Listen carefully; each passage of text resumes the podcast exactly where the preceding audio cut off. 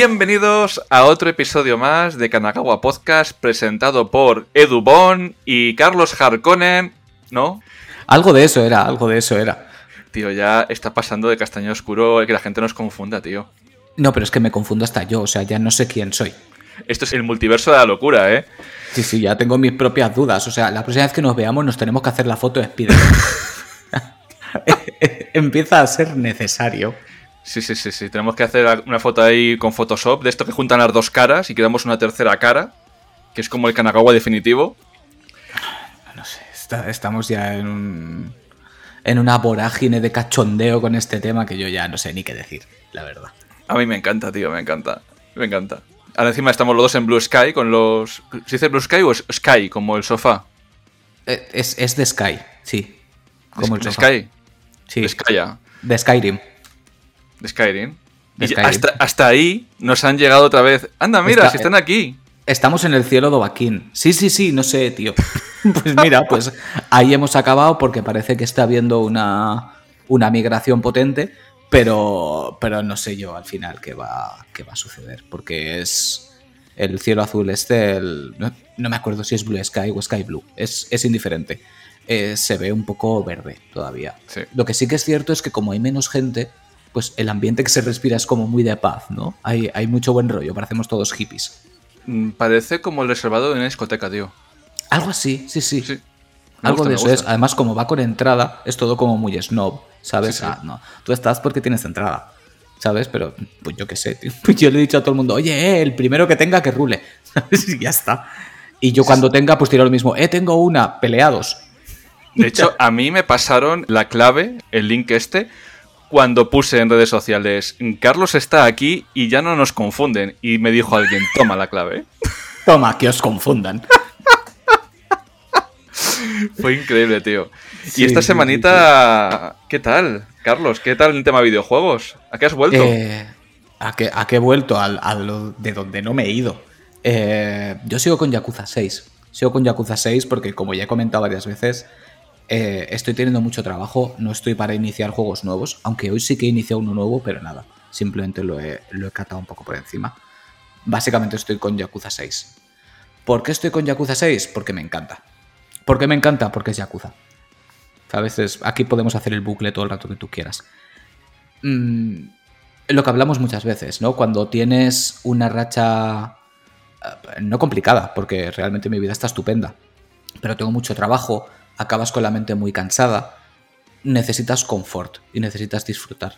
Entonces, pues la historia de Kiryu en este videojuego pues me gusta mucho, me divierte mucho y, me lo estoy pasando muy bien, la verdad. ¿En qué parte estás? Esto, no he avanzado mucho. Estoy en, Okinawa, por ahí donde... No, ¿qué coño Okinawa, tío? Eh, bueno, Hiroshima, Hiroshima. Hiroshima, Hiroshima. Estoy en Hiroshima por ahí con el, con el bebé en brazos de punta a punta. ¿Dónde está tu padre? ¿Dónde está tu padre? ¿Sabes? En esas estoy todavía. Qué momentazo, ¿eh? Sí, sí, lo que pasa es que ese trozo, también te digo, se, se alarga un poco en exceso. Se alarga un poco en exceso. Porque sabes perfectamente que todo el mundo te está mintiendo y tú estás ahí un poco como haciendo el tonto. dices, vamos a ver, que eres un ex yakuza, aparte eres la cara. ¿Sabes? Sí. Que me, que me digas dónde está el padre del niño. ¿Sabes? Y ya está, es un tortón de Kirio, te lo cura todo. Sí, sí, te pone a volar. Te, pone a dar volteretas. y luego, pues eso, pues eh, quería empezar un, un, Metroidvania que le tenía echado el ojo desde hacía mucho tiempo, que es el Gal Guardians. Sí.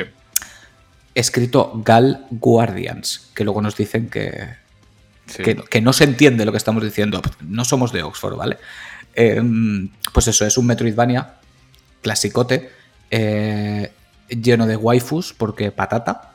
Y, la verdad es que está, está curioso, ya digo, le tenía el ojo hecho desde hacía tiempo, pero no había leído críticas especialmente positivas, pero son de estos que los ves, ves gameplays, te llaman la atención y dices, lo quiero probar por mí mismo, ¿sabes? Sí. Y lo que pasa es que de momento no voy a decir nada porque simplemente lo he probado. Cuando avance un poquito ya, ya os diré. Pero las primeras sensaciones sí que puedo decir que a la gente le gusta mucho hablar. Sí, y ahí lo pues dejo. Ahí estoy yo, en ese hito de esta semana, que a la gente le gusta mucho hablar. Porque esta semana, joder, ha sido en, en Villa Gaming, en mi casa, ha sido espectacular, era como Navidad. ¿Te acuerdas que cuando estuve en tu casa, cuando estuvimos grabando juntos, porque os recordamos que el programa de Assassin's Creed, el primero que hicimos, le grabamos juntos en casa de Carlos. Mm, hace por un año y algo ya. Sí, tío. Buah, que me lo pasé ahí. Pasa, ¿Cómo pasa conocí el mar? rápido. Sí, sí, sí, sí. Porque fue este verano, no, el anterior. Sí, sí, de- después de la pechusque. Exactamente, después de Tapechusque. Viniste a recuperarte con la brisa marina. Sí, sí, y me fue de puta madre, o sea. Buah. Me vino por el cuerpo genial. Pues ese mismo verano reservamos en Play la edición especial de Assassin's Creed. Así. Eran 150 pavos y dijimos, bueno, pues vale, vine con figura, vine con un montón de cosas. Y me ha llegado esta semana. Y encima, yo no lo sabía. Claro, me llegó, no sé si fue el miércoles, pero no pude recogerlo porque trabajo. Entonces lo recogí al día siguiente y cuando subí las fotos me dijo la gente, ¿pero lo tienes ya? Y digo, sí, por. Y se conoce que lo mandaron antes de tiempo. Ubisoft siendo Ubisoft. Sí. Entonces, claro, yo lo cogí, lo, lo probé. Esa mañana no hice nada más que jugar Assassin's Creed. Y valoraciones muy, muy, muy por encima. A ver, hay que entender que yo con la saga llevo ya. Bueno, me recordó el Uplay que llevo ya 10 años conectado a, a la plataforma y creo que serán más de Assassin's Creed. Porque creo que Sí, tiene la sí. saga 15 años. Basta. Hombre, el primero es de los inicios de Play 3. Sí. Y desde ahí estuve ya Ah, ahí. ha, ha llovido, eh, ha llovido. Y, y tengo todas las figuras, menos me faltan Aguilar y me faltan Bayek.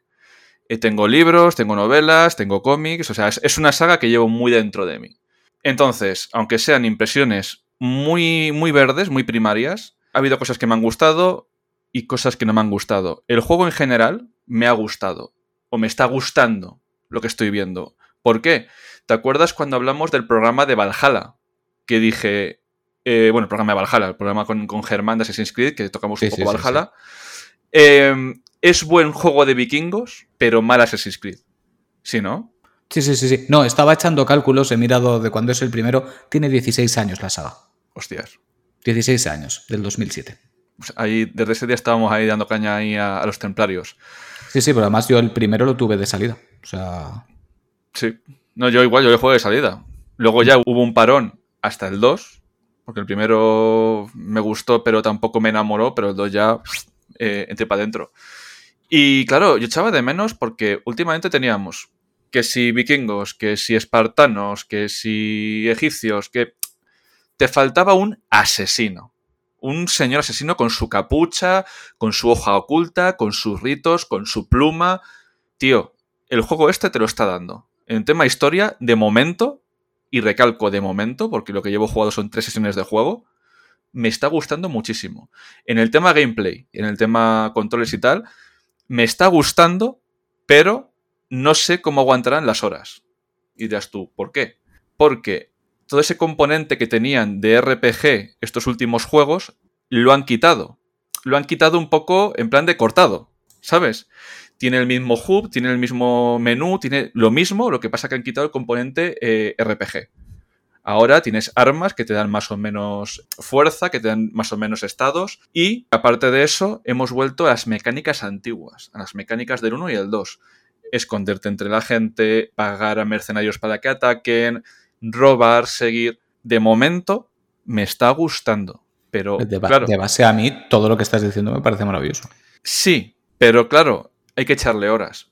Porque ya me pasó con el Valhalla, que las primeras horas del juego me parecieron espectaculares y yo, buah, tío, no hay ni un bug, genial, no sé qué. Y llegué a las 15, 20 horas. Pues ya te pasó mejor que a mí, ¿eh? Que yo a las tres primeras horas dije, madre mía, qué coñazo de juego. No, no, si yo defendí a capa y espada y dije, sois unos haters porque no tengo ningún bug. Y genuinamente fue así. No, no, si yo no lo digo por bugs, lo digo porque el juego en sí me pareció un coñazo. A mí sí que me gustó y tal, pero llegadas a las veintipico horas, bugs de estos de que te joden la partida y tienes Mm. que volver atrás un par de horas, bugs gráficos, me pasó de todo, tío. Entonces, como no es un juego que yo haya llegado al final, o esté en una parte intermedia del juego para valorar en plan de tal, de momento os digo que mis sensaciones son positivas.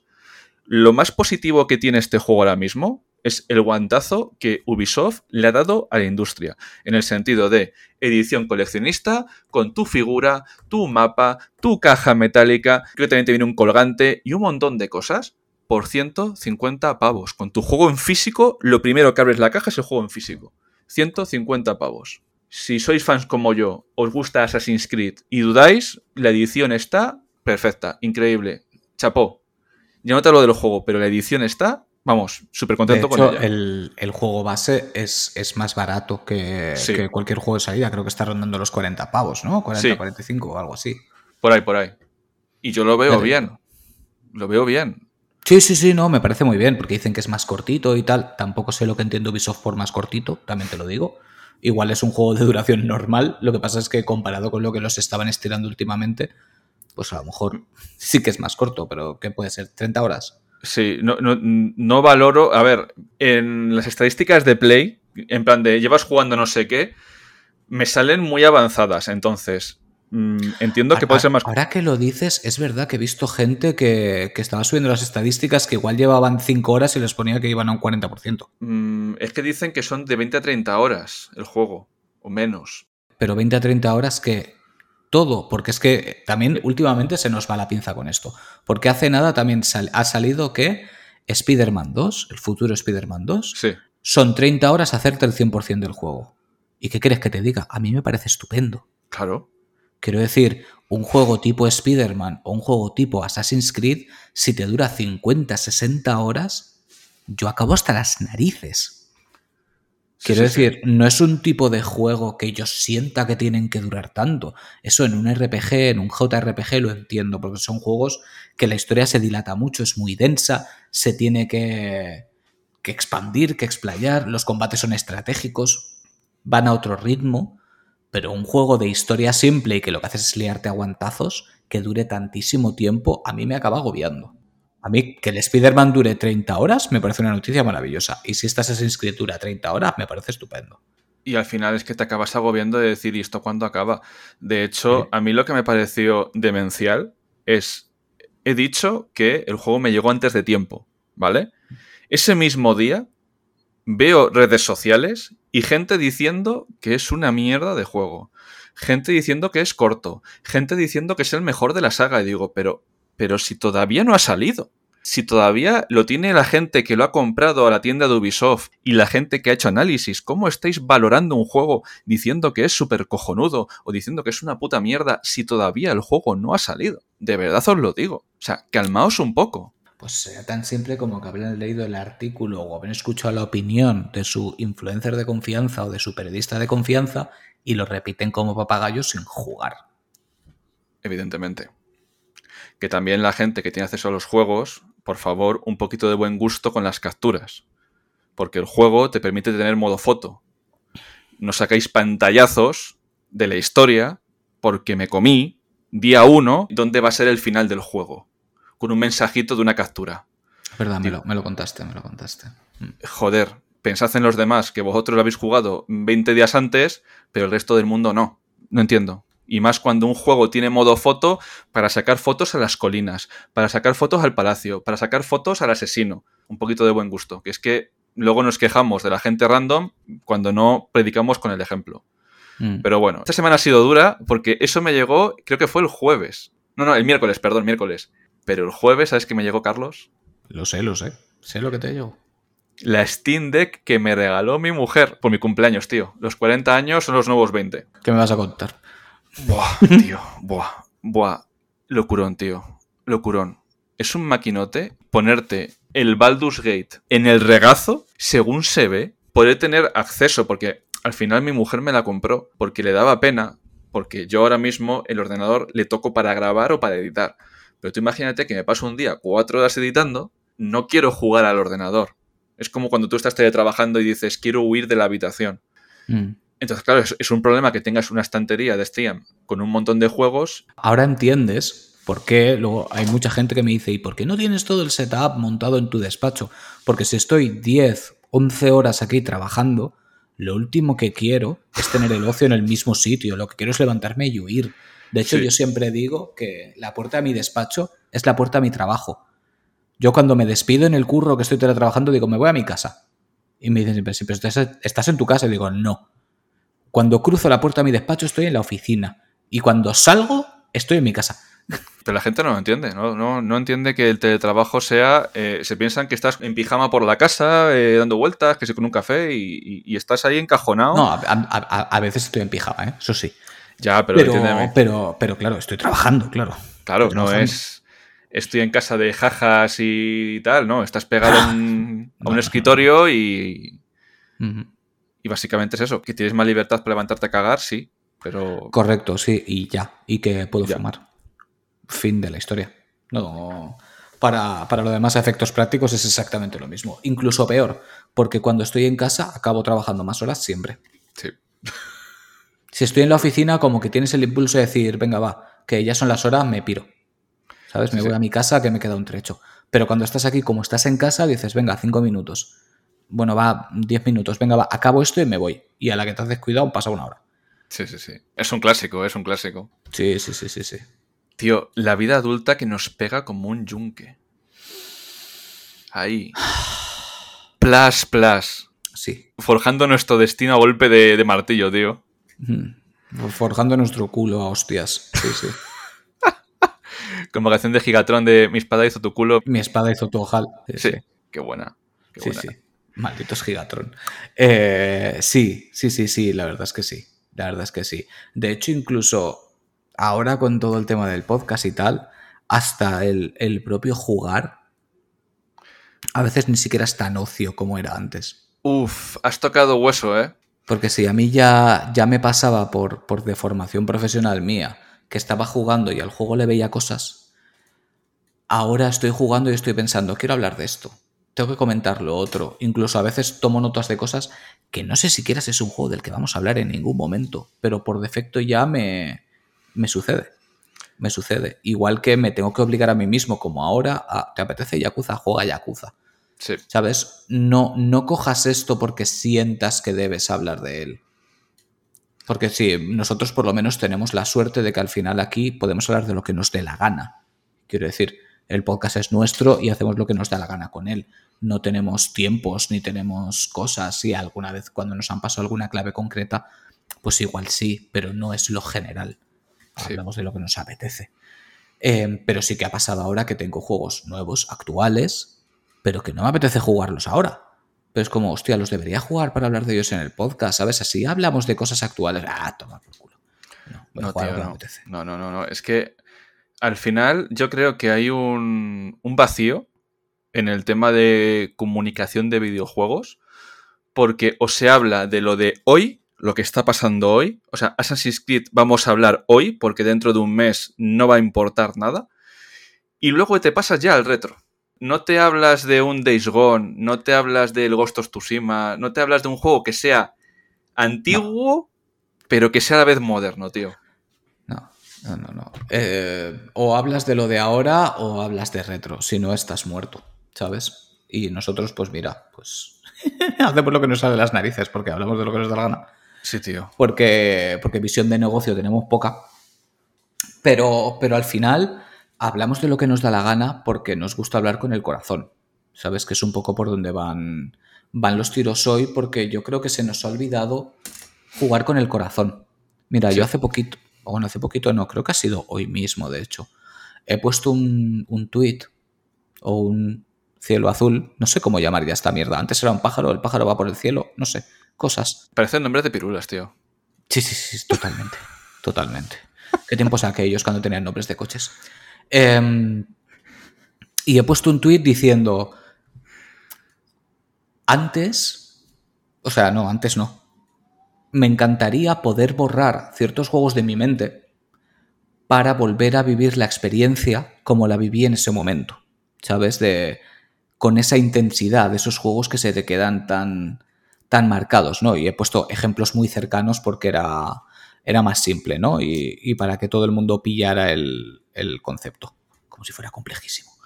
Em, pues eso, volver a jugar Persona 5 sin saber nada de él, volver a jugar Yakuza Laika Dragon sin saber nada de él, ni era Autómata, especialmente, ¿sabes? Sin saber nada de él. Y siento que no, no consigo últimamente que me suceda eso con ningún juego. Y no porque no sean buenos, sino porque estamos tan agotados de todo y tan pasados de rosca de todo que cuesta poder poner la mente en blanco. Y me he dado cuenta de que esos tres juegos, a pesar de que son evidentemente buenísimos, coincide que los jugué en pandemia. Yo durante la pandemia no trabajé.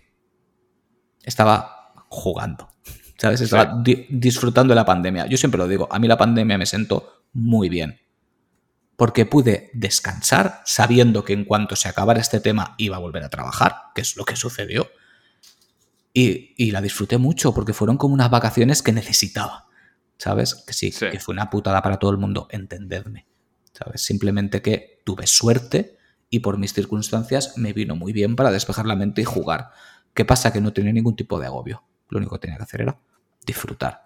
Y se juntaron esos tres juegos. ¡Qué tela, eh! ¡Qué tela! Es que muchas veces ya no es el juego en sí, sino el juego con el momento feliz. Porque mm. yo cuando vi tu tweet dije, si borro unos juegos de mi memoria y les vuelvo a jugar, ¿les vuelvo a jugar como en aquel momento o les vuelvo a jugar mi yo de ahora? Sí, de hecho, eso me lo ha dicho, creo que ha sido Valero, que me lo ha contestado al tweet. Me ha dicho, pero no sería ese momento, sería el momento de ahora. igual en el momento de ahora no lo disfrutas como en aquel momento. Quizá no, evidentemente, porque no soy la misma persona que en aquel momento, como no soy la misma persona que jugó por primera vez Final Fantasy VII, por decir algo, que hace un porrón de años. Y si lo jugara ahora de cero, no lo viviría de la misma forma. Es más, incluso me atrevería a decirte que a lo mejor me parecería hasta un juego del montón. Es que ese es el problema, tío. Sabes, es todo el momento, pero con unos juegos como esos que son tan cercanos ahora, ¿qué quieres que te diga? Eh, me sorprendería que jugara mañana a Persona 5 a ciegas y no me flipara, ¿sabes? Yo es que muchas veces creo que tenemos el cariño que tenemos a los juegos por las circunstancias, porque tenemos memoria muy visual. Yo tengo unos juegos míticos porque siempre digo que empecé con la, con la NASA, pero realmente el primer pie que puse en el mundo de los videojuegos fue con mi abuelo. Yo me iba con él todos los sábados por la mañana, él se quedaba tomando el chatito, el chato, con su tapa, y toma, niño, cinco duros a la máquina. Y ahí empecé con los videojuegos, con las recreativas. Yo tengo mucho cariño al puzzle Bubble. Mm. Tengo mucho cariño al Pang. Tengo mucho cariño a un juego que no sé cómo se llamaba, pero que era el tipo Pang, pero con unas gals de fondo que tú las ibas desbloqueando y se iban quitando la ropa, que eso estaba en un bar. Y me acuerdo que siempre me daba la moneda el Street Fighter 2. ¿Por qué siempre yo he sido súper fan de Street Fighter? Porque mi abuelo me daba las monedas. Y era el acto de estar con mi abuelo y que me dejara jugar al, Street Fighter, al Kino Fighter, a todos esos juegos de lucha. Yo estoy metido en los juegos de lucha por, las recreativas. Si yo le quito ese factor emocional, a lo mejor no mm, pasaba del tema de los juegos de lucha. es, que, es que ese es el, el punto de inflexión. El juego y la circunstancia, tío.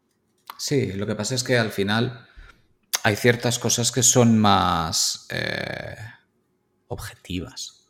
Quiero decir, hay juegos que son buenos juegos. Otra cosa es lo que te pueda marcar a ti. Antes he puesto el ejemplo de Final Fantasy VII. He dicho, igual si lo juego ahora no me parecería tanto la gran cosa. Pero es un juego que ha impactado a millones de personas. Millones. Quiero decir, es un buen juego. ¿sabes? Lo que pasa es que quizá en el momento actual podrías entender por qué es tan buen juego, valorarlo por ello, pero igual no te impacta. Igual no se queda en tu imaginario, como me pasa a mí, pues la historia de Sephiroth, la historia de Cloud, la historia de Aeris, en fin, todo esto. Claro. ¿Sabes? Igual como a mucha gente se le ha quedado en la mente como un juegardo increíble el Legend of Dragon, que lo hemos comentado muchas veces, y yo nunca lo he entendido. Pues bueno, pues porque ese juego a ciertas personas les hizo clic, ¿sabes? Y, ahí está. Es que también contamos con el factor de Final Fantasy VII que para su época, es que la gente no lo entiende, para su época fue puntero. O sea, es que los juegos de PlayStation fueron punteros en gráficos, en sonido. Ya no, es, los juegos de PlayStation, tío. Los juegos de Square. Los juegos de bueno, Sí. Cada vez que Square sacaba un juego subía al pan. Quiero decir, eran los que tenían los graficotes. los que partían a todos. Porque no es que Final Fantasy VII te rompiera la cabeza, es que luego salía el 8 y decías, no entiendo cómo han conseguido hacer esto. Y luego salía el 9 y te seguías reventando la cabeza y decías, pero aún lo habéis hecho mejor. ¿Sabes? En aquel momento eran bestias pardas. No, no había nadie a ese nivel. Nadie. Y a día de hoy mantienen el tipo, tío.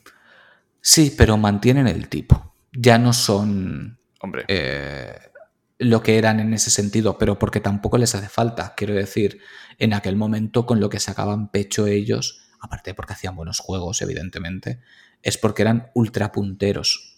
Ahora Square Enix no es puntera, se mantiene. O sea, está dentro de los estándares de ahora. Ni son de baja calidad, ni son de altísima calidad. Ojo, hablando de apartados técnicos, ¿eh? Ya, otra cosa es el juego, yo hablo del apartado técnico. Ellos simplemente se mantienen en la generación. Porque sí, Final Fantasy XVI, que es el último exponente, es estéticamente, es muy. técnicamente, perdón, es muy bruto, ¿sabes? Es potente, pero no es lo mejor que hay. Hombre. ¿Sabes? Está bien, media alta, pero no como antes que era una hostia encima de la mesa de cagaos todos encima que mirar qué barbaridad acabamos de hacer. Siempre sacaban el, el último benchmark que se dice. Sí, que al final marcaban el estándar. Todo se comparaba a ellos porque eran lo más puntero. Cada vez que salía cualquier tipo de RPG, era un tipo Final Fantasy, que es lo que acaba marcando ¿no? las cosas como ahora son todo tipo Souls. Pues, madre mía. Lo mismo es porque te ha marcado el, el estándar y mucha gente lo sigue midiendo así. Lo que pasa es que ahora pues la saga va por otros derroteros y son, son otras sagas las que mantienen el, el estándar ¿no? del RPG clásico. Sí. O del JRPG clásico, perdón. Pues tío, yo hay un juego que me ha marcado muchísimo, que me está marcando muchísimo a mi edad, y es el, el Baldur's Gate 3, tío. Mm. Es que yo no esperaba con 40 años volver otra vez a mis 20 años de, de partidas de rol, de juegos de rol, pero no solamente en el tema nostalgia, ¿vale? Porque la nostalgia es muy mala. ¿Te acuerdas que hablé del juego de Drift Urden de Dark Alliance, ¿vale? El juego este que estaba basado en dragones y mazmorras y dije que era... Sí, sí. eh, pues bueno, que si te gustaban los libros y tal, estaba bien. Pero ya está. Por la nostalgia está bien, pero coger el Baldur's Gate y ver la tremenda calidad que tiene a día de hoy, que no juego solo, tengo los libros, tengo el libro de quinta edición, el manual de monstruos, al lado. Estoy tomando notas y estoy viendo cosas que me están volando la cabeza. Me está marcando eh, increíblemente las historias de cada personaje. Cada personaje tiene historias que cuentan, historias que son interesantes. La historia, he terminado el acto 2 y es que yo no fumo, pero estaba por echarme un cigarro delante de la Play y decir, es que esto es puto videojuego, tío. Mm. Pero como no he jugado un juego de rol en años. Y este es el año de Final Fantasy XVI, ¿eh? Yo, yo tengo. Sí, pero Final Fantasy XVI no es un juego de rol. Ya. Em, yo tengo la sensación de que se va a llevar al GOTI. Debería llevarse el GOTI. Yo tengo la sensación de que se lo va a llevar.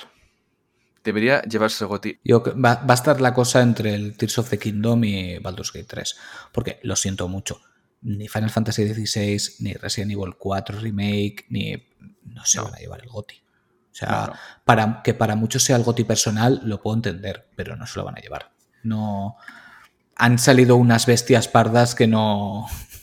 Quiero Mira. decir, no, no- no van a dejar opción. No puede ser, ¿vale? Ni, ni Starfield tampoco. No, ni, ni de broma. No puede ser que tú, por ejemplo, tengas un enemigo, le robes del inventario una pieza clave de la conversación y que el enemigo, mientras te está hablando, note que le has robado y te cambie el discurso de la conversación.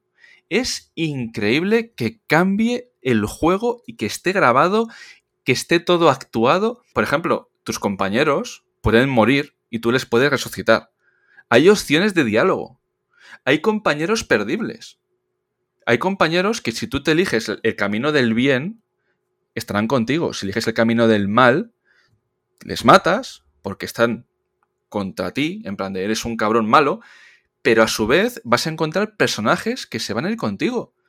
Y si tú eliges una de las dos ramas, ha habido alguien que ha grabado diálogos, que ha hecho eh, actuaciones y se queda ahí.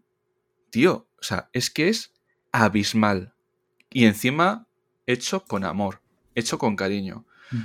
Yo, con Yakuza, Persona y Baldur's Gate, son los juegos que más me han llegado al corazón. Es ya en mis 40 futuros, que ya va a ser la semana que viene. Mm. Es increíble, tío. Es increíble poder, Sí, poder vivir sí. esto.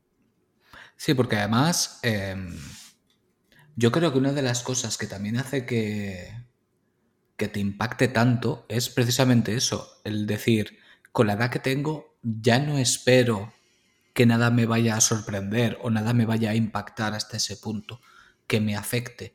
Pero es porque no había estado con la pieza adecuada. Quiero decir, si te puede pasar con una película, te puede pasar con una serie, te puede pasar con un libro, evidentemente también te puede pasar con un videojuego.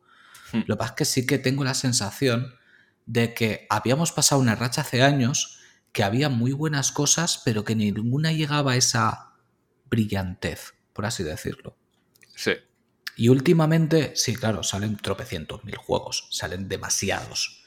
Pero, por suerte, están apareciendo esas joyas, ¿sabes? Y con joyas me refiero a, a videojuegos que realmente van más allá, ¿sabes? Videojuegos que, que te llegan a lo personal. Porque, por ejemplo, pues me voy a lo de antes, Spider-Man 2. Va a ser un juegazo, seguro. Va a ser divertidísimo, va a ser la hostia y se va a llevar tropecientos mil premios. Pero no es un juego que te vaya a marcar. Es un juego con el que te lo vas a pasar súper bien, lo vas a disfrutar un huevo y se lo vas a recomendar a todo el mundo porque vas a decir, mira que de puta madre te lo pasas con este. Pero me sorprendería que te marcara a ti como persona. ¿Sabes? Simplemente es, pues eso. Un muy buen juego para disfrutar. Sí. ¿Sabes? Pero este tipo de juegos, este tipo de historias, te pueden afectar. Y te pueden afectar de verdad. Joder, me, me me lo cuentas. te pueden afectar de verdad. O sea, estaba con, con mi lista de Spotify sonando, como siempre, y, y empezó a sonar la canción de Persona 4 Golden. Y yo mismo, al poquito de empezar a sonar la canción, me di cuenta de que estaba moviendo la cabeza y los hombros, ¿sabes? Siguiendo el ritmo de la canción y estaba sonriendo.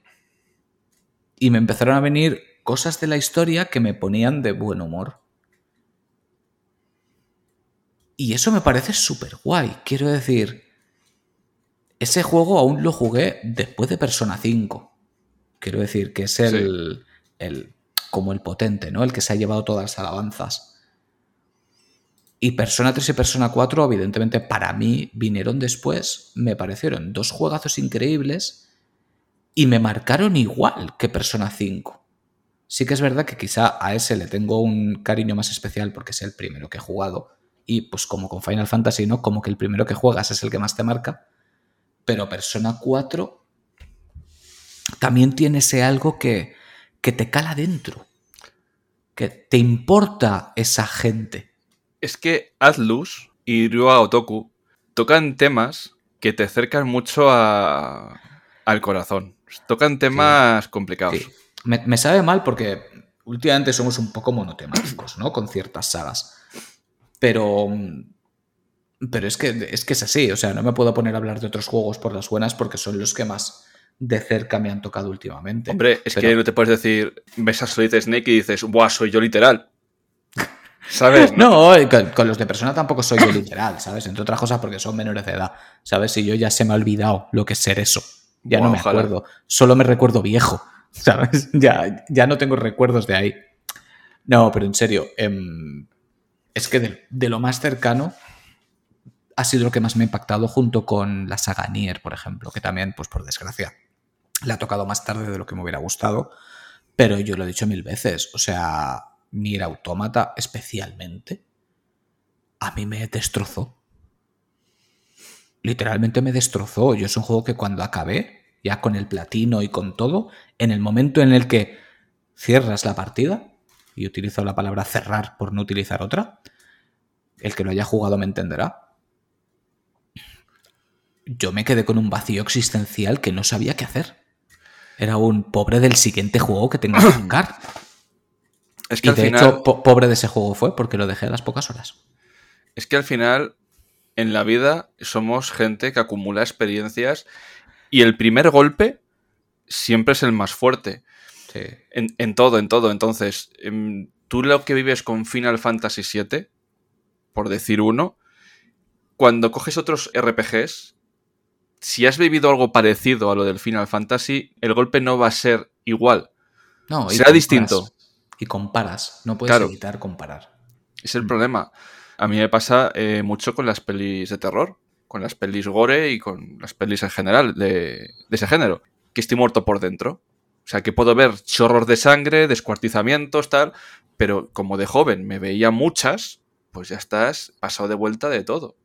Pero, por ejemplo, a mí Evil Dead me dio miedo. Hostia.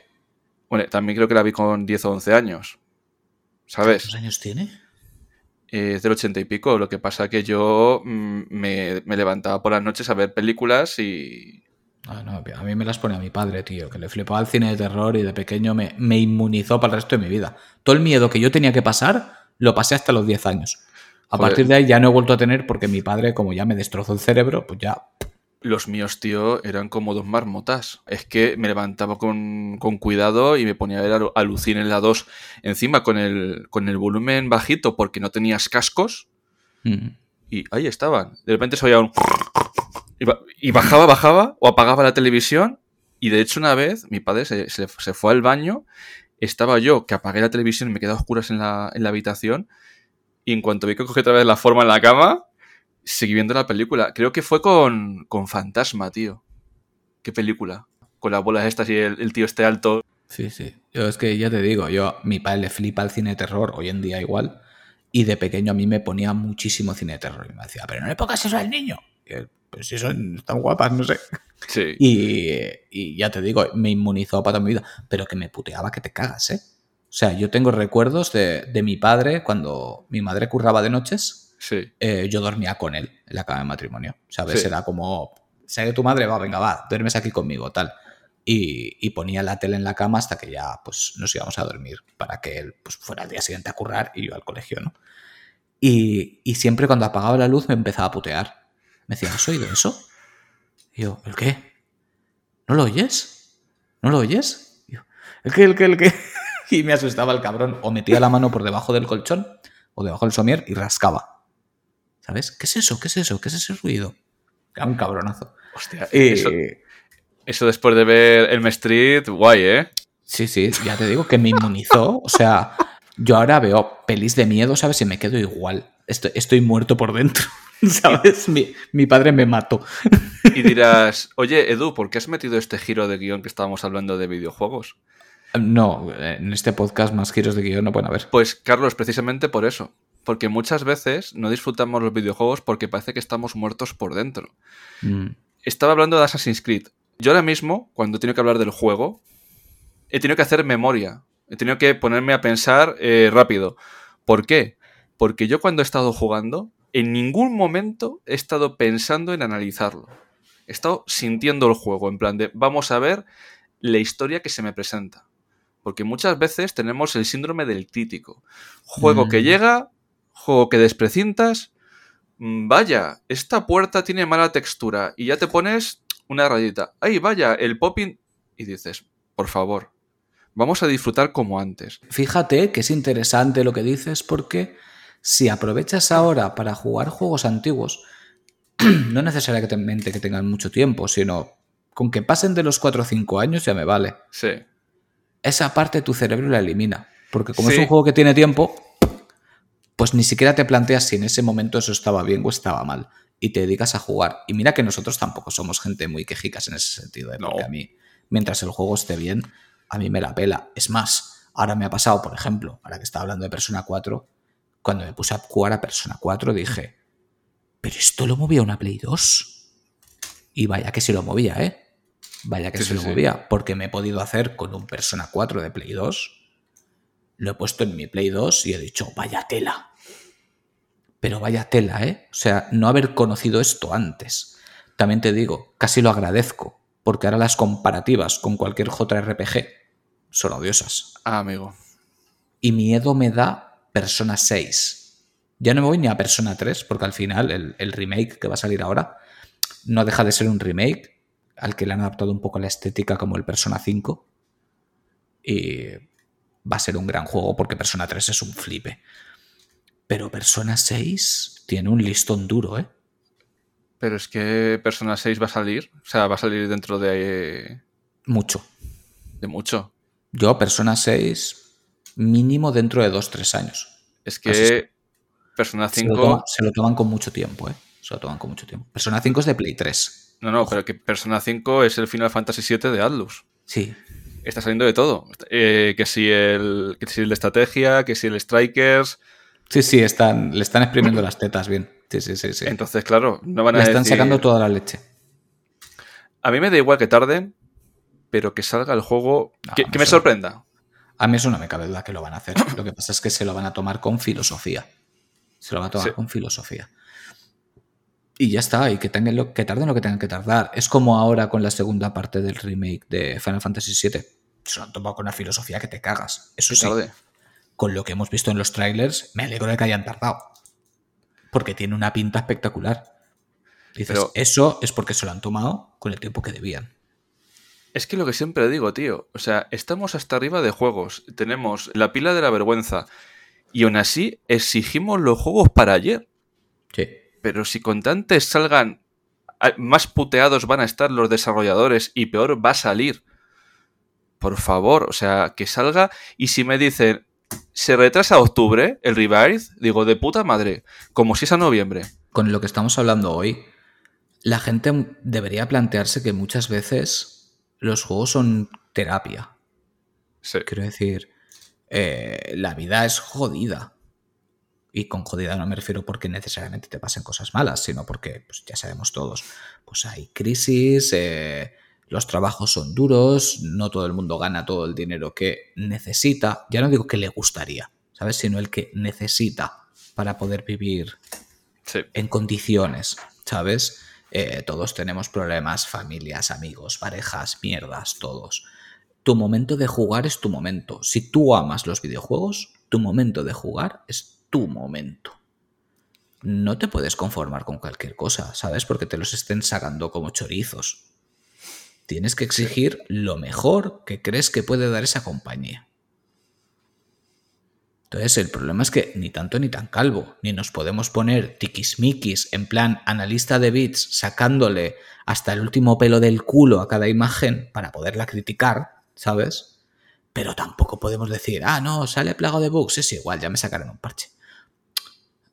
O sea, las cosas en la medida justa, ¿sabes? Claro. Y, y sabiendo lo que tienes entre manos. Y por lo menos, si, que si esa historia te quiere contar algo, que te la cuente bien. ¿Sabes? Sí. Y que lo puedas disfrutar y que pueda significar algo para ti. Que se, se supone que jugamos para eso. Correcto, porque yo me imagino, pues, por ejemplo, que el, si el Yakuza Laika Dragon hubiera tenido los problemas que ha tenido un, ¿qué te diría yo? Cyberpunk, Uf. eh, por bueno que sea, yo no Al lo hubiera jugado. el pozo queda. enviado- claro, lo hubiera enviado a la mierda. Porque ese tipo de cosas te sacan de la experiencia. Porque Sí. hay juegos en los que pues, son, son puro arcade y, y simplemente es diversión pura. Pero hay juegos que se centran en su historia y tienes que estar ahí. O sea, tienes que estar dentro. Te tiene que importar. Yo es que el tema de Cyberpunk me pareció un despropósito. Porque para mí, el, el género Cyberpunk es un género que siempre me, me ha encantado, ¿sabes? Y ver que el juego quería más y no lo podías tener. Me refiero, yo me enamoré del Cyberpunk leyendo a William Gibbons, ¿vale? Mona Lisa acelerada, etcétera, etcétera, etcétera. Y con películas, por ejemplo, como la de Johnny Mnemonic, que también salía el Keanu Reeves pel- pe- peliculón, tío, ¿cuántos años? Sí, sí, sí. Bueno, nos marcamos un canal de videoclub de Johnny Mnemonic, ¿eh? Este- Tío, a mí esa película en su momento me flipó, no sé cuántas veces la vi. De hecho, fíjate que me acuerdo todavía que la tenía en DVD de una colección que sacó el periódico, ¿sabes? De estas de películas así icónicas. Y yo me acuerdo que, que era del periódico porque además tenía la caja del DVD como un rectángulo alrededor, Sí. ¿no? Sí, de, de publicidad de mierda. Y la vi de veces, tío, hasta quemarla. Me encantaba. Es que es una de mis películas favoritas de- del género cyberpunk. Y ver ya no te hablo de bugs, no te hablo de, mecánicas, no te hablo de, de, del mundo, sino de narrativa, de, perdón, de narrativa, de, argumento, ¿vale? Ves que está el argumento también trabajado, que si eso, si tú de Cyberpunk lo pones en novela y te sale un puto novelón. Pero porque está muy bien pensado, tío. O sea, es que me llegó la patata. Pero claro, tenías que pasar los bugs y toda la mierda. Entonces te sabe como agridulce, ¿sabes? No, no es esa sensación de que tú imagínate que hubiera salido pulido, que hubiera salido bien. No, es que consiguen que no te importe lo que te están contando. Ahí Porque está. a, mí, ah, porque a mí me pasó, a mí no me importaba. O sea, yo cuando lo jugué llegué a vivir toda la, toda la primera parte de, de Johnny Silverhand, para que veas tú, pues, que básicamente era, era la leche en verso, ¿no? El colega. Sí, Y, y ya, pues cuando, bueno, por no entrar en spoilers, cuando el protagonista empieza a tener visiones, ¿vale? sí. Y estaba pasándolo tan mal con todos los problemas que tenía, y eso que era la versión de Play 5, que dije, no, esto es una mierda. ¿Sabes? Es que no me importa ni la historia. Y lo envié al carajo. Y, y tío, y tampoco quiero ponerme en plan, cualquier tiempo pasado fue mejor, porque no, porque estamos viviendo una época dorada de los videojuegos, porque eso es así. Y, además nos hacía falta, porque yo siempre digo lo mismo, la cosa se disparó en la época de Play 1, en la época de Play 2 siguió subiendo, ¿sabes? Porque es que solo hay que mirar la vista atrás en aquella época, ¿sabes? Sí. Play 1, Sega Saturn, PlayStation 2, GameCube, la Xbox original, Dreamcast, o sea, bestias pardas por todas partes. Y luego en la época de Play 3, como que cayó. Play 3 360, eh, que sí, que, que ahí salieron buenos juegos, pero... Ah, Ahí tengo, ahí tengo yo mis opiniones un poco incendiarias. Pero tú lo comparas, tú coges de la época de 32 bits hasta la actualidad, le preguntas a todo el mundo cuál fue la peor generación y probablemente casi todos te digan que esa. Te das cuenta que la Play 3 coincide con el auge de los streamers. Y el auge de los shooters. Sí. Y el auge de los juegos diseñados para que tú les veas jugar mientras otro tal igual. No, y que, vamos a ver, en esa generación han salido sagas icónicas para, para la historia, saber las Sí. cosas como son. Pero comparativamente hablando, para mí es una generación gris. ¿Sabes? Es una generación gris.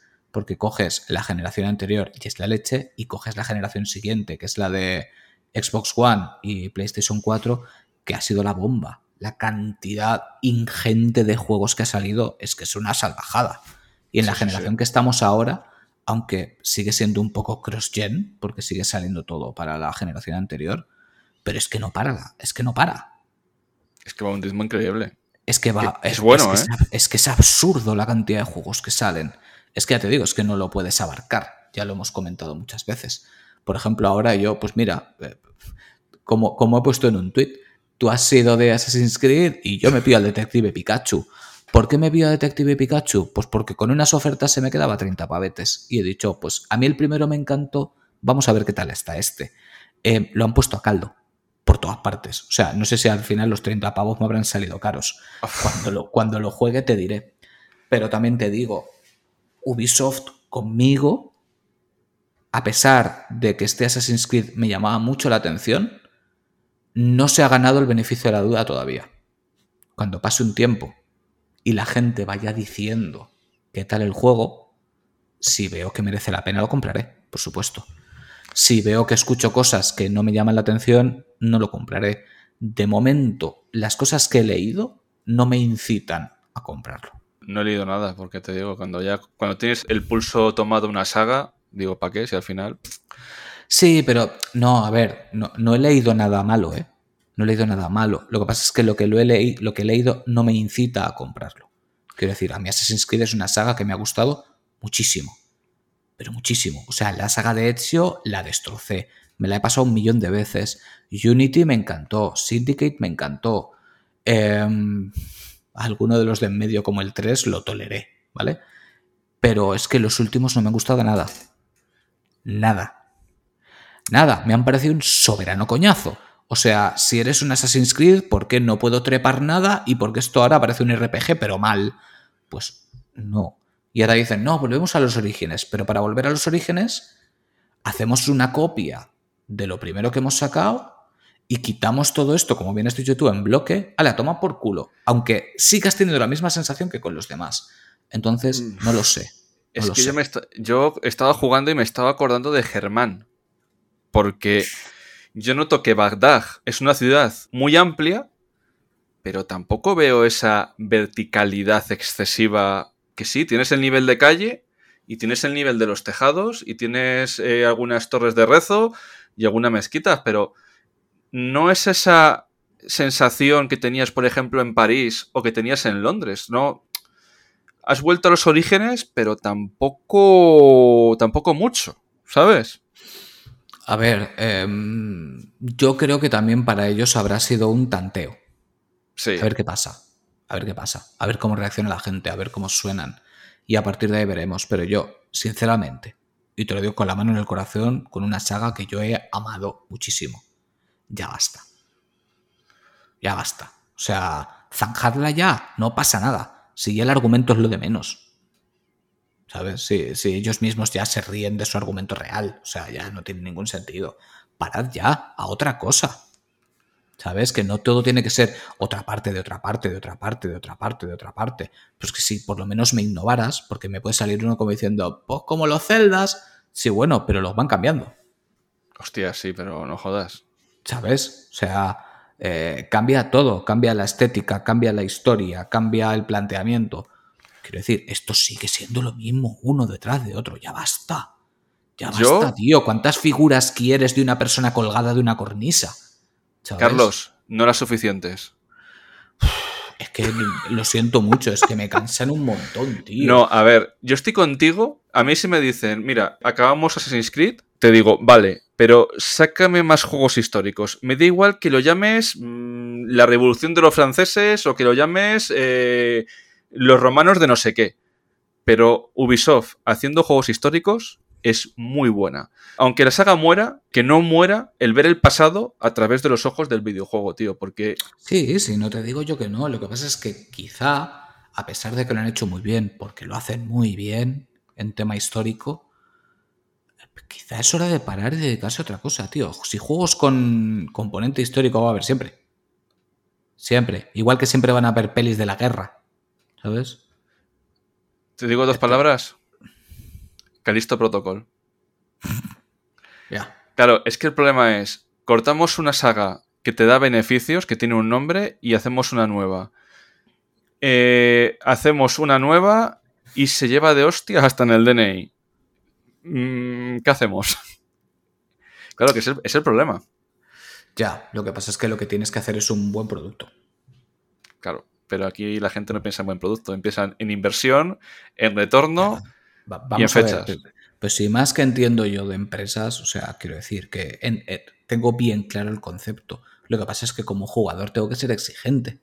Y No, tengo no. que reclamarle a las compañías que hagan bien las cosas. Quiero decir, eh, si, eh, si Ubisoft sacara un Assassin's Creed, pues como pasa con los Final Fantasy o como pasa con otros, que te lo sacan cada 3, 4, 5 años, pero te saca un buen juego, ¿sabes? Un juego cojonudo, yo me callo la boca, sigue sacando, ¿sabes? Pero es que si me lo sacas como una máquina, uno por año, no, es que ahora se han esperado, oh, perdón, año y medio, dos años, ¿sabes? Y me sigues sacando otra vez el mismo jodido juego, ¿sabes? Porque una cosa es que te inspires en los primeros. Y otra cosa es que me saques el mismo juego con otro tipo, ¿sabes? Joder, eh, pensad un poquito, tíos, exprimiros un poquito el cerebro. O los Far Cry, otra vez el mismo juego con otra skin. ¿De verdad?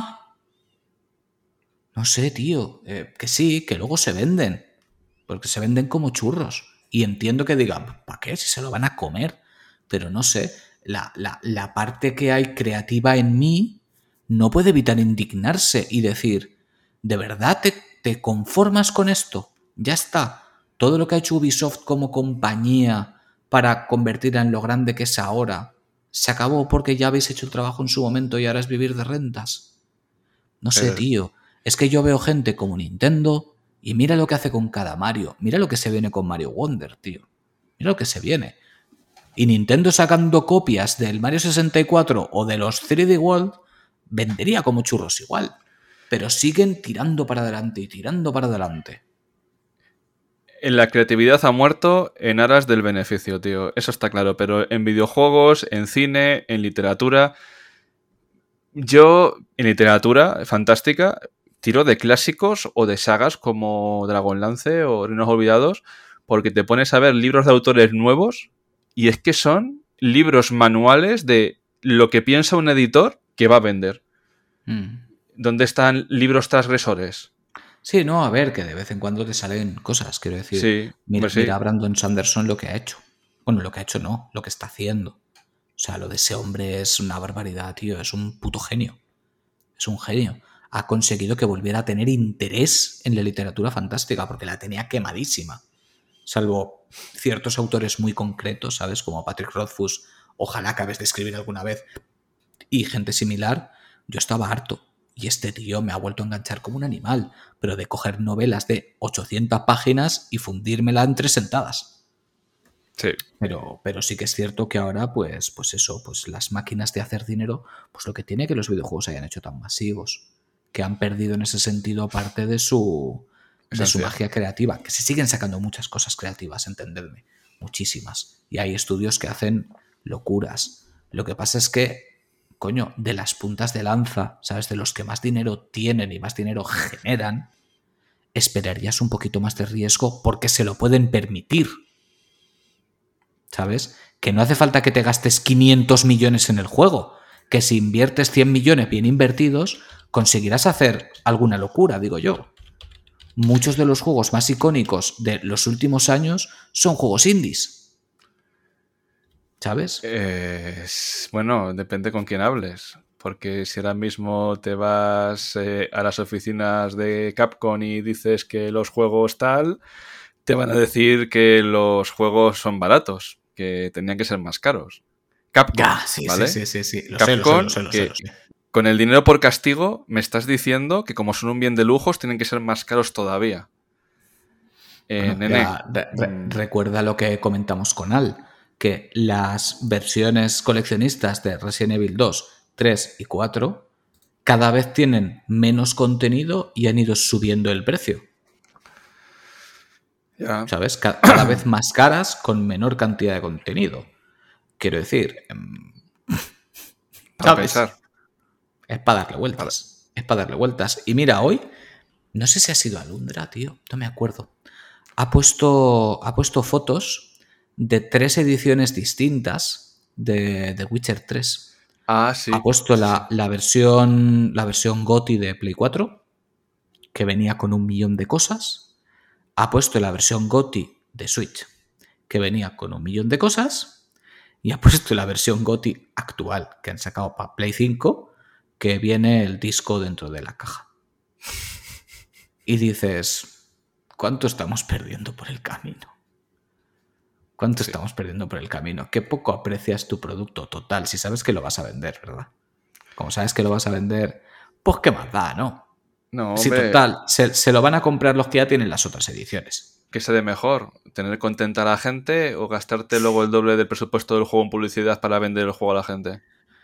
No sé, quizá, y digo quizá, quizá, la pasta que os habéis gastado en imprimir más veces el mismo jodido juego que ya habéis vendido, ¿sabes? Y que la versión de Play 4 ya la puedes meter en la Play 5, quizás inviertes ese dinero en tus próximos videojuegos para que no se caigan a pedazos, a lo mejor está mejor invertido. Claro, tío, o sea, quiero decir, no, es la versión de Play 5, ¿qué tal? Pues tío, haz una actualización gratuita, ¿sabes? Y el que tenga el de Play 4 se le actualiza a la versión de Play 5 y a tomar por culo. ¿Ya, ya lo hicieron? E- Eso, eso sí está a ese nivel porque no sé ni, ni qué es esa versión de Play 5. Igual es el mismo puto juego metido en la caja y a la Sí. mierda. Y en vez de estar la franja azul, ahora es de color blanco. ¿Sabes? Pues invierte ese dinero en contratar QAs, ¿sabes? O en cambiar tu junta directiva si son unos ineptos. No sé, así como idea. Me está dando una dentera y me está dando un mal rollo que cada vez las compañías inviertan más en marketing y no en el propio desarrollo del juego, que nos está pasando factura, ¿eh? A los jugadores. que inviertan en marketing eh, hasta cierto punto lo entiendo, ¿vale? Porque no entiendo que sean esas cantidades tan obscenas Pero entiendo que pues cada vez necesitas intentar llamar la atención a la gente de otras formas, sobre todo cuando sacas el mismo juego cada año. O sea, algo se tienen que inventar los de marketing para que te apetezca volvértelo a comprar. Pero... Mm, joder. Gástate más en el juego, hostias. Sí. Gástate más en el juego. Que si el juego es bueno, va a funcionar. Si el juego es bueno, va a funcionar. Es, que pasa. Y más si eres una compañía tan tocha, joder, que solo por nombre ya te van a mirar.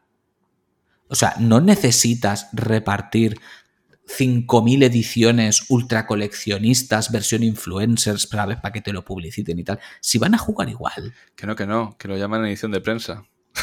Sí, bueno, sí. lo que antes era una edición de prensa y ahora es pues un pack para que la gente vea y desee tener cuando eso no sale a la venta. ¿sabes? Que bueno, que ya te digo que son cosas que entiendo, pero digo, me cago en la hostia. ¿No es mejor gastarte eso en seguir haciendo un buen desarrollo del juego? Coño, que eres Ubisoft, que eres Capcom, que eres X, que la gente te conoce, que solo por tu nombre ya lo van a mirar. Mira, ahora mismo, a las 12 de la noche, Capcom te dice, dentro de dos días está Resident Evil 9, y es que la gente lo compramos, con cero promoción y sin trailer. En masa, correcto, en masa. Sí que da igual, que da igual.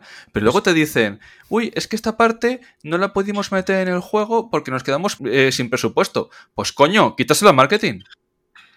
Hostias. si la gente al final. Si es, que, si es que además lo demostramos, que con cuatro mierdas ya nos vale. O sea, mira si no, eh, el fandom de Metroid. De Metroid Prime 4, lo único que se vio hace unos años es un cartel que ponía Metroid Prime 4. En absoluto nada más. Mañana dicen, pasado, sale Metroid Prime 4 y peta la página de Nintendo con las reservas. Sin haberse visto ni una sola imagen. Revienta, explota, implosiona y hace un agujero negro y absorbe a toda la fábrica de Nintendo. Tío, eh, pero si es que. Si es que además somos fáciles de contentar. Joder, que la gente se queja mucho, pero si hacen las cosas bien, somos fáciles de contentar. Coño, cuida tu juego. Cuida tu juego es que se han acostumbrado a que, aunque esté reventado, ah, toma por culo. Si lo van a comprar igual, si va a dar lo mismo. Sí, se van a quejar en redes, pero ¿qué más da? Si al final pasa por caja, pues. Pasa por caja. Y cuando saque el próximo, va a volver a pasar lo mismo. ¿Sabes? Y, y hay ciertas experiencias que te las amarga. Y no solo ciertas experiencias, sino que te amarga a ti como persona. Porque no te fías. Para nada, yo hay veces que ya voy como en un campo de minas digo, ¿me gasto la pasta en este juego y luego tengo sorpresa? Y dices, hombre, no, tienes análisis y tienes cosas para guiarte. Digo, sí, claro, como con Cyberpunk, ¿no? Y es que no. Cada vez tengo, tengo más miedo a arriesgarme y, y me cuesta más. Y mira que salen muchos juegos que, me gustan, pero mira, por ejemplo, te puedo decir que hoy, aparte de, instalarme el el Gal Guardians este que he dicho que, que empezó a jugar. Me da un paseíto por la por el PlayStation Plus y me he instalado el Odin Sphere y el Undertale. Dos juegos, que, dos juegos que ya he jugado. Pero es que los he visto y he dicho, guaco, me apetece Odin Sphere, tío, qué pedazo de juego, la madre que me parió. Atlus y Vanillaware. O sea, vaya dos nombres, ¿eh? Vaya dos nombres. ¿Qué pedazo de juego? Pues tío, tengo juegos sin abrir y me apetece más jugar esos. Porque sé que es, es, sinónimo de, calidad. Es que, yo. Que, también, perdona que te corte, no quiero que sonemos a. A, rancios de. Sí. De no, todo lo nuevo que sale, no, yo no, porque yo no. No, joder. Me flipa. Y estoy deseando que salgan muchos juegos. O sea, tengo ganas de Mario Wonder, tengo ganas de Spiderman, tengo ganas de el nuevo Yakuza, tanto el Gaiden como el otro. Tengo ganas del Final Fantasy Rebirth. Tengo ganas de un huevo de juegos. Y estos últimos meses me he comprado una barbaridad de juegos. Lo que pasa es que me cuesta más ponerme con ellos, por mucho que los haya esperado, porque me empiezo a acostumbrar y me preocupa a que me acaben decepcionando. Y no porque yo espere que sean la próxima venida de Jesucristo, sino porque siento que no se han hecho con cariño, que muchos están hechos por hacer. ¿Sabes? No le veo... No sé cómo decirlo, tío, como que al- les falta empaque. Es que es Sí. difícil de explicar. La sensación, la sensación, sí. Sí, que dices, sí, lo que estoy jugando está de puta madre, pero... mm, ¿Sabes? Mm. Y no estoy hablando de que prefiera jugar a juegos de los 90, ¿eh? O sea, te estoy hablando de juegos que tienen 6 años. ¿Sabes? Sí. Odin, Odin Sphere, bueno, es... llegó a salir en Play 3 también. Salió en Play 2, yo creo, ¿no? No, en Play 2 no. O me estoy Sí. viendo el juego de Atlus. No sé, bueno, da igual, me da lo mismo. Eh, Undertale tampoco tiene tanto. O sea, es simplemente que, joder, dadnos motivos para que nos ilusionemos de verdad, ¿sabes? Dadnos motivos para que nos ilusionemos de verdad. Porque al final de todos los que estoy hablando son más partes, de más partes, de más partes, de más partes. Yo quiero emocionarme con algo nuevo, tío. Quiero algo que me, que me vaya a la cabeza, que diga. ¡Pum! ¡Pum! Yo, yo también lo estoy deseando. Y sucede, ¿eh? Porque sucede. Porque salen juegardos. Pero a lo que estábamos con el tema, necesito algo que me vuelva a revolver las tripas. Sí. Y a ser posible que no sean de sagas que ya sé que tienen ese efecto en mí. Porque como os he dicho, yo sé que cuando juguemos al Yakuza Infinite Wealth, ¿sabes? Si tengamos ahí a Ichiban y a Kiryu, sé que me va a revolver por dentro. Lo sé. Sí. Pero quiero que aparezca algo nuevo y me pegue una hostia. ¿Sabes? Que me diga, aquí estoy. Yo también, o sea, quiero eso, pero quiero que las cosas se hagan con cariño. Claro, es que, es que si se hacen con cariño pasa eso. Es que, a ver, yo eh, soy hiper mega fan de, de Dragon Age. Eh, yo tengo novelas, tengo cómics, tengo de todo de Dragon Age y he seguido la franquicia desde el principio. Pero ahora, ¿cómo voy a mirar al próximo habiendo jugado al Baldur's Gate como eh, usuario, con todo lo que me ha dado? ¿Cómo, ¿Cómo le miro a la cara? Y no te digo comparar los juegos, sino como experiencia de usuario. Hostias. Es que, es que es duro, ¿eh? Es que es duro. ¿Cuál- O yo qué fue- sé. ¿Cuál fue este juego? Igual fue Baldur's Gate, que no hace mucho decía, no, no, no, no os mal acostumbréis, sabes que los juegos así no pueden salir todos. Pues es que creo que fueron de EA, porque claro, es que fue salir Baldur's Gate, hubo despidos en, en EA y estaban los de EA cagados, pero cagados. Están cagados, en plan de. Es que la gente va a ver lo nuestro y va a decir, vaya. Y es una pena, porque me gustan las dos sagas, pero no es lo mismo 80 euros en un juego que en otro. Y de verdad, que es que cuando te cuesta ganar 80 pavos, Mm, tú buscas algo. Sí, O sea, es que-. Es que hablamos descuento. muy. Claro, no, tío, es que hablamos muy a la ligera de, de los juegos, pero es que cada juego son 80 pavos. Es que pica, es que pica, ¿eh? Es que pica. Es que pica, ya te digo, si yo el, el juego este de Detective Pikachu no, no pensaba comprarlo, ¿eh?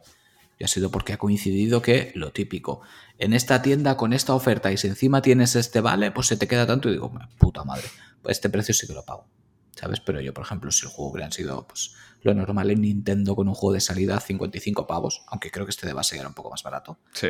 no, no me gasto 55 pavos. Es así de fácil. Es que, es que la gente está cambiando las formas de comprar. Y eso que ya te digo que es un juego de 55, pero es que hay juegos que, claro, lo ves de salida a 70 pavos y dices, tengo que tener muy claro que me va a flipar. Lo tengo que tener Claro. muy claro. ¿Sabes? Me gasto eso ya solo en juegos clave. Yo te digo, yo, eh, porque tenía reservada la edición especial con la figura de Assassin's Creed.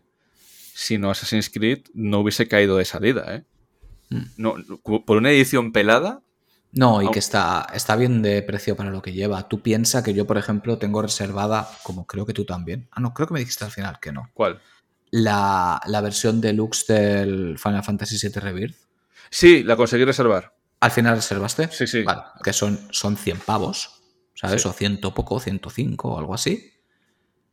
Y lleva cuatro cosas, ¿eh? O sea, quiero decir, te viene la cajita grande, igual que hicieron con el primero, te viene un, un librito, te viene... eh, no sé si banda sonora o qué, no sé. Y la edición metálica, yo creo, ¿eh? Sí, Claro. o sea, que son cuatro tonterías y ya son ciento y pico pavos. O sea, por 40 pavos más, mira la edición esta de Assassin's Creed cómo está montada. Sí, sí, sí, sí. que está muy bien. Está muy bien. Yo lo que pasa es que, pues mira, pues soy muy fan de Final Fantasy, sí, Final Fantasy VII especialmente, y digo, pues si no lo compro, como me pasó con la primera, me arrepentiré. Y esta vez pues no me quiero arrepentir. Porque la primera, esa versión me pareció cara, tenía miedo a ver qué iba a pasar con el juego, no la compré y me he quedado sin ella. Y ya está. La ando buscando. El problema es que la gente pide tanto por ese juego que no. Yo la tengo impoluta. Sí que me la compré porque venía Cloud con la moto y como sé que son unas figuras de fantasía que ya solamente... pero, no te hablo de esa, ¿eh? No te hablo de la super tocha. Te hablo de la deluxe, la que venía en la caja negra. Ah, hostias. claro, estaba, este estaba la básica, la deluxe, que es la que te digo yo, que venía en una caja negra más grande, que creo que era exclusiva de Game, si no me equivoco. y eh, luego ya la versión coleccionista que venía con la moto. Cuidado con eso, las exclusivas de ahí también las tiene Square Enix. Ya, sí, sí, sí. sí. Que el otro día me dijeron, corre, corre, que es exclusiva de tal. Y dije yo, no, tranquilo, que. Será exclusiva fuera de la tienda oficial. Claro, la tienda oficial es de Europa. Correcto. está en, la tienda oficial y en, en esta, en el resto de tiendas, ¿no? Pero bueno, eso que yo en su momento, como tenía miedo y tal, al final compré la básica y luego me arrepentí porque la otra voló. Y para cuando dije, bueno, venga, va, me la pillo, ya no estaba. Yo, me quiero pegar un tiro en los cojones con la edición coleccionista de Baldur's Gate porque no tenía el juego físico. Y ahora está. Te iba a decir, digo, hay rumores de que va a salir la física, ¿eh? En Japón, sí. Pero yo prefiero. Si un distribuidor español lo trae, Meridian, eh, mm, a comprármela aquí, que por lo menos vaya producto nacional. evidentemente, evidentemente. Mira, de hecho, ahora me ha pasado. Estaba dispuesto, fíjate, por, fanatismo, a comprar la versión asiática del, del, juego de Fly, bueno, de Dai, las aventuras de Dai, Dragon Quest. Eh, la versión de Asia, pero es que la he visto a 70 y pico euros y digo, no, lo siento mucho, pero 70 y pico euros no me gasto. Eh, no, los japoneses no. son gilipollas. Si saben que esa edición no está en el este de Europa, te la no, suben. no, no, no, no, no, no, Eso, eso, eso no es tema. No, porque la, el Yakuza Gaiden está a 50 pavos. ¿Y por qué está tan caro el...? Pues porque lo han querido poner a ese precio. No sé por qué. No sé si es porque igual han conseguido menos eh, de ese juego y lo ponen más caro o porque saben que se va a vender más fácil que, el Yakuza Gaiden, porque recordemos que Ishin se vendió una mierda. Entonces no me sorprendería que esperaran ventas pobres de Gaiden. Entonces, em, no sé. Pero el caso es que está a creo que lo he visto a 74 euros con algo. Y ha sido un no. Y mira que lo quiero, ¿eh? Porque quiero ese juego y me encantaría tenerlo físico. Pero no voy a pagar ese precio por él. No. Lo siento mucho. No, no todo vale, tío, no todo vale. Hay que. No, Y, y, mira que ese juego es de los de pedir y poner en una caja de plástico para especularlo, ¿eh? A que sí, compañeros. A que ya lo estáis pensando. Quebrado, ¿eh? Una de las empresas de, de, de, pues que se vayan a tomar por culo. que al final, tío, estas tonterías de que si gradeos, que si mercadeos con juegos antiguos y tal, ahora los, juegos de Play 2 están subiendo de precio. Digo, ¿pero estáis borrachos o qué? Menos mal que me compré los que quería ya en su momento y veo alguno barato y, seguramente en algún viaje a Italia, aunque sea en versión Italia, al final se ponen en, español. Mm. Pero yo no voy, a, no voy a pagar pastones por juegos que quiera tener, o sea... y es que lo siento mucho, y además el tema del gradeo a mí es una cosa que me repatea, tío. Porque es que por más milongas que me cuenten, eso es porque en algún momento quieres poder sacar dinero de él, punto y final. Hombre, Porque si, porque si lo quieres conservar bien, te, compras tus cajas de metacrilato que las venden. Lo pones en tu cajita de metacrilato, te lo pones en la estantería, o te lo pones donde tú quieras, o en una caja fuerte, y a tomar por culo. ¿Sabes? Y, y ya está. Es que no tiene más. Si lo haces es porque quieres sacarle dinero. Claro. Y ya está. Que no tiene nada de malo. Cada uno que haga lo que quiera con su dinero. ¿Sabes? Si hay gente que compra fardos de polvos blancos, pues hay gente que lo puede hacer también con videojuegos para sacar dinero. Vosotros mismos, tío, yo qué sé. Pero. No sé, me fastidia. Me fastidia. Porque, porque estamos podridos te, fastidia porque al final luego quieres tú buscar alguna cosa de algún juego icónico, pues fíjate, el Ikari Warriors o alguno de NES por ahí, que, no están muy caros, ¿sabes? Pero como des con una pieza clave que haya habido pocas unidades o algo. No, claro, a ver, con ciertas cosas puedes ser comprensivo. Quiero decir, si tú quieres un juego que es muy bueno, que te hace mucha ilusión tener, pero que por circunstancias en su momento se vendió muy poco, entiendo que sea caro. Lo que no entiendo es un juego de una consola que se ha vendido millones y ese juego se ha vendido millones, tú pretendas vendérmelo por 300 pavos. Eso no lo puedo entender. No puedo. No puedo. Igual que puedo entender, pues eso, un juego de la NES, que eran cajas de cartón y tal, pues encontrarlo completo y que sea escaso, pues valga más caro. ¿Sabes? Pero no puedo entender que un Mario 3 que pegas una patada y salen 700.000, ¿sabes? Valga una cerdada.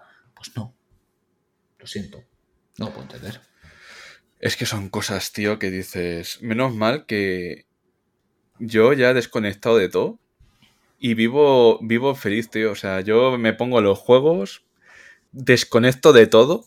O sea, si hay alguna cosa que puedo usar para el podcast y tal, lo apunto y lo dejo.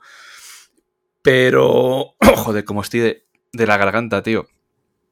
¿Sabes qué pasó la otra vez que grabamos? Que luego no podías hablar. Sí, me quedé sin voz. Y, creo que me está pillando ya.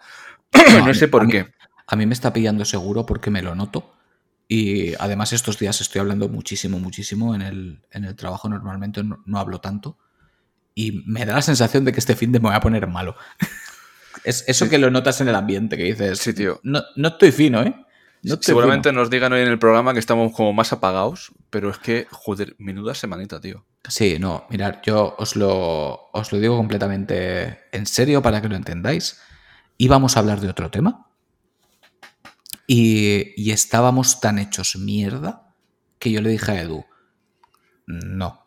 O sea, si, si vamos, a hablar, vamos a hablar de un tema del que nos tenemos que, no informar porque ya somos conscientes, ¿no? Pero que lo tenemos que preparar, lo tenemos que hacer bien, tenemos que estar mentalizados, tenemos que estar organizados. Y puede no salir bien, no lo hago. ¿Sabes? Cuando lo podamos hacer perfectamente lo haremos. Entonces, pues ha sido un... Estamos sentimentales, eh, tiremos por ahí. Igual hemos dado más vueltas que un abuelo cebolleta, ¿vale? Porque creo que hemos estado dando un poco vueltas al mismo tema todo el rato en círculos pero también forma parte de lo que somos nosotros, ¿no? Somos unos abuelos de bolleta. Sí, tío, no, si, si es que esto es lo bonito de divagar. Si yo siempre lo digo, en plan de, a ver, mm, hay podcasts, hay programas que te puedes poner un poco más serio. Hay programas que puedes estar hablando de cagar negros sin ningún tipo de problema. Y hay programas que son divagar, pero en la misma divagación está el camino y al final te lo pasas bien. Sí, sí, sí.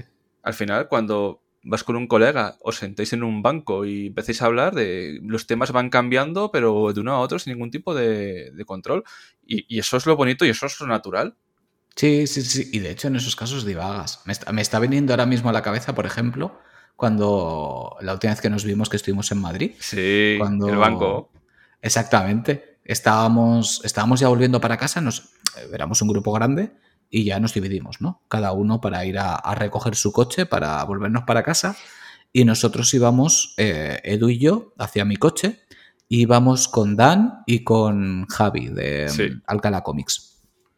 Y nada, íbamos andando para casa y pasamos por al lado de un banco y dice Dan, literalmente con este tono, anda, un banco, podríamos sentarnos a fumar y divagar.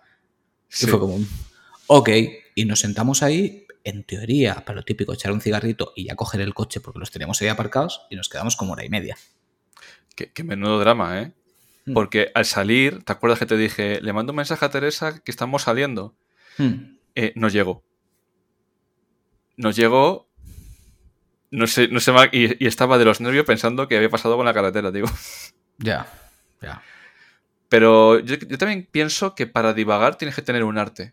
Porque lo fácil es cogerte las noticias de la semana. ¿Qué ha pasado hoy? Pues mira, eh, ha habido esta movida, eh, este no sé qué, este no sé cuánto, y, te puedes hablar de noticias. Ah, no, no, vamos a ver.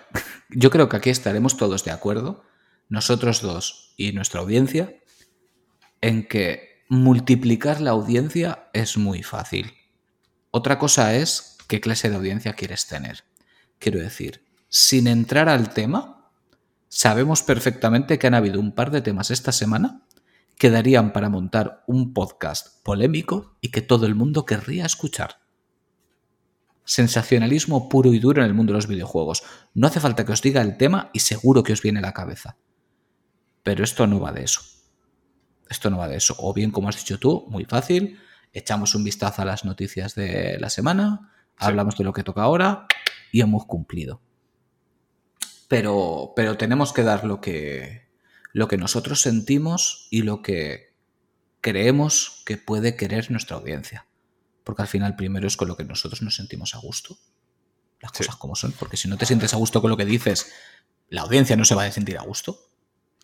Es que no, yo creo que en, la creación de contenido no, no, todo vale, tío. No todo vale. No todo vale y además tienes que seguir tu espíritu. Porque luego tienes gente que coge un tema, le va bien con el tema ese, pero no, no da más de sí, te cambia el tema, te cambia formatos, te cambia. Y dices, coño, al final, ¿qué te gusta hacer a ti? ¿Te gusta comunicar o te gusta buscar SEO? Mm. Mm, yo creo que aquí siempre vamos a tener la dinámica de que los programas salen del corazón. Entonces, si estamos de puta madre, saldrán programas más elaborados. Si estamos en la mierda, cumpliremos, estaremos a vuestro lado, pero serán programas más tranquilitos de decir, pues vamos a hablar un poquito de videojuegos. Ojo, ¿Qué ha salido? Del, corazón y de los huevos. Ahí está. De los dos sitios. Con mucho amor de los, de los, de los huevazos XXL. No, coño, no, pero hay veces que, que dices, es que quiero hablar de esto, ¿sabes? a mí me pone malo, en plan de... Tú, por ejemplo, Carlos, sé que te mueres por dentro cada vez que empiezo yo a dar la turra de Warhammer 40.000. Mm. En plan, tú imagínate que ahora mismo sale la, eh, la serie de Henry Cavill, lo peta tal y cual.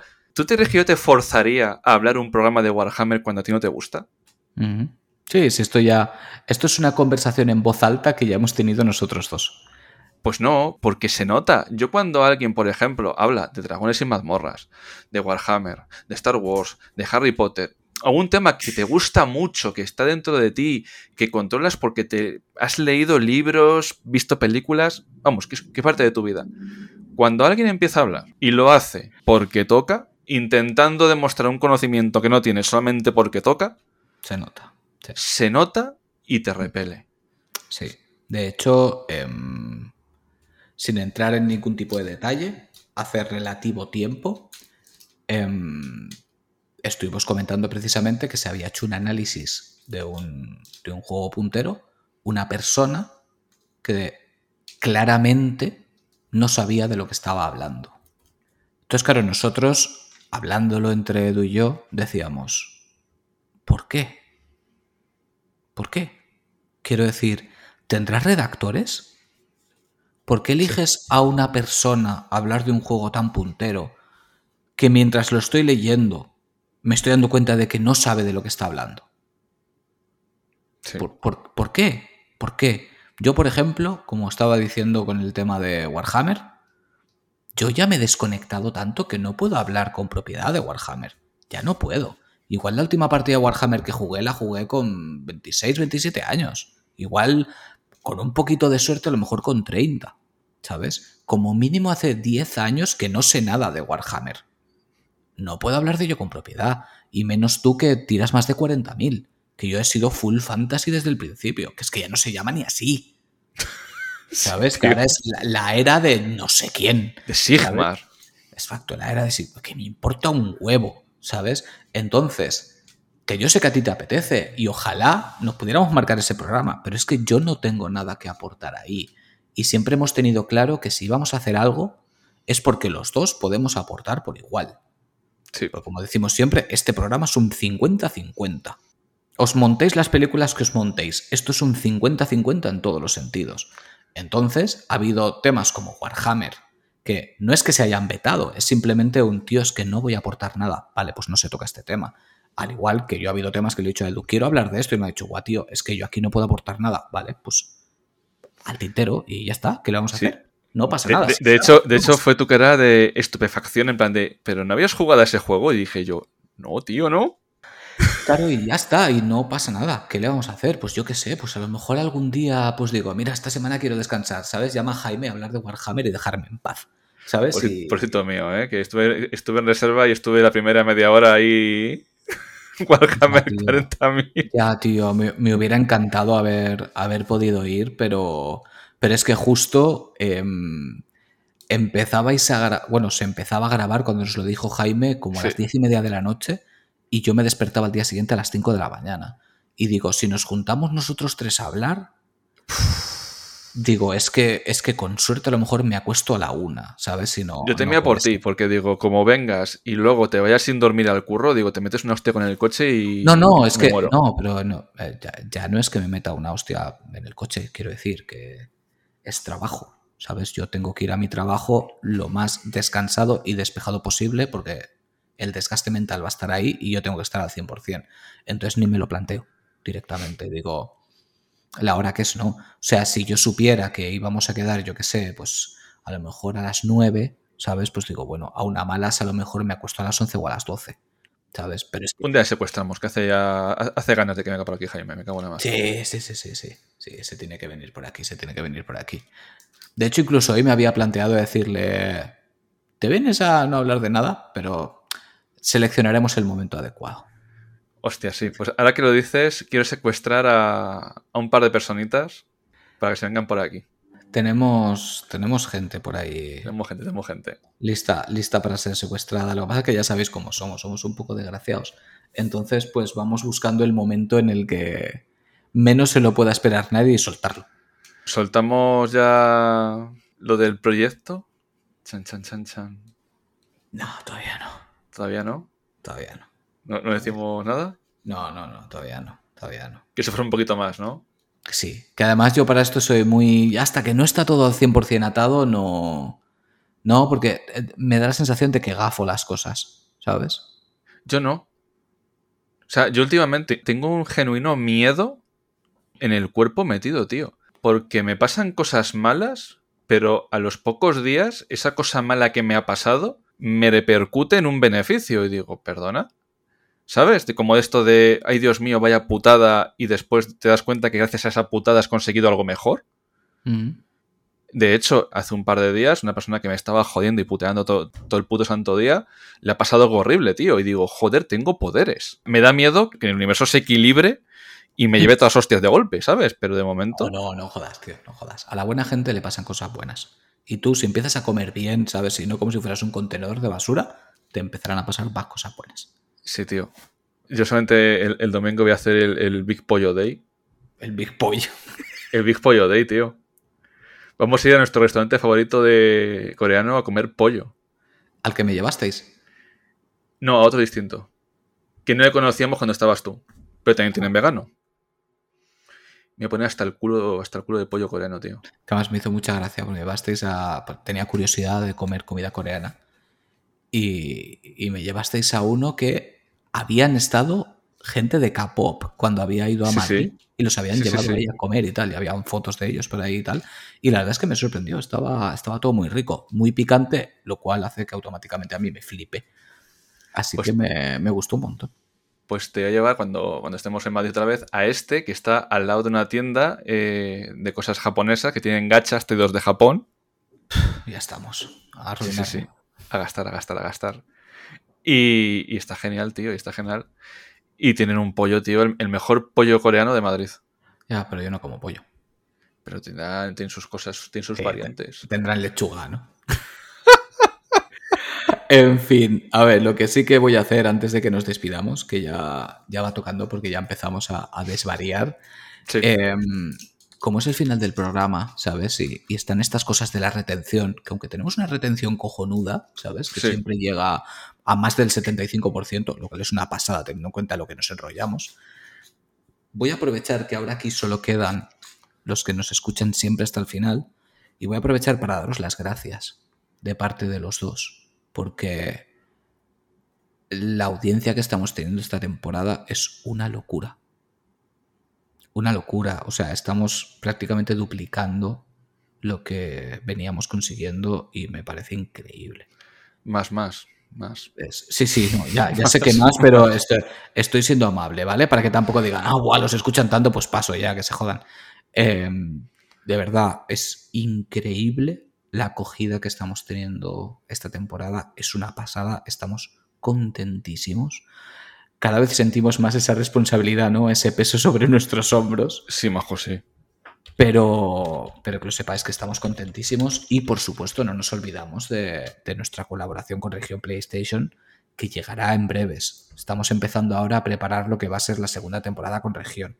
Así que no os preocupéis que seguirá pasando gente por aquí igual de potente que la que pasó por la primera temporada. Que para quien no lo recuerde o para quien no lo haya escuchado, estuvo aquí gente de la talla de Sonia Ranz, por ejemplo. Estuvo. Sí. Estuvo Oscar de Moral. Oscar del Moral, por ejemplo, director de PlayOn. Estuvo. Yo qué sé, tío.